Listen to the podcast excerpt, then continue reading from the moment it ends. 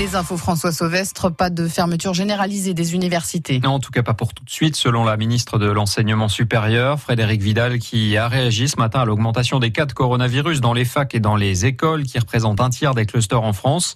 Vous l'entendrez dans le journal de 17h sur France Bleu Picardie. Les gestes barrières et les distances sociales ne sont pas toujours respectés dans les amphis des campus d'Amiens.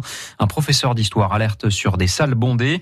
L'université Picardie Jules Verne tente de trouver des solutions sans pour autant repasser totalement à de l'enseignement à distance. Les bars de la métropole d'Aix-Marseille, eux, restent fermés. Le recours déposé devant le tribunal administratif de Marseille est rejeté. Les patrons de bars et de restaurants protestent contre ces fermetures. Elles sont décidées pour deux semaines et pour limiter la hausse des contaminations à la Covid-19 dans la métropole placée comme la Guadeloupe en alerte maximale.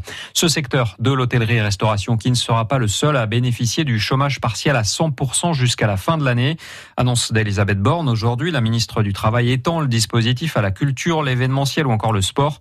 Autant de secteurs qui auraient dû avoir à partir de novembre un reste à charge à hauteur de 15%. Pas de mariage en vue entre Suez et Veolia. Non, en tout cas pas tout de suite. Suez rejette la nouvelle offre de rachat de Veolia qui veut créer un géant français de l'environnement, de la gestion des déchets, de l'eau.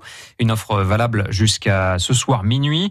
Mais le patron de Suez veut plus de temps et plus de garanties sur l'emploi. Il estime que cette fusion forcée menacerait 10 000 postes dans le monde.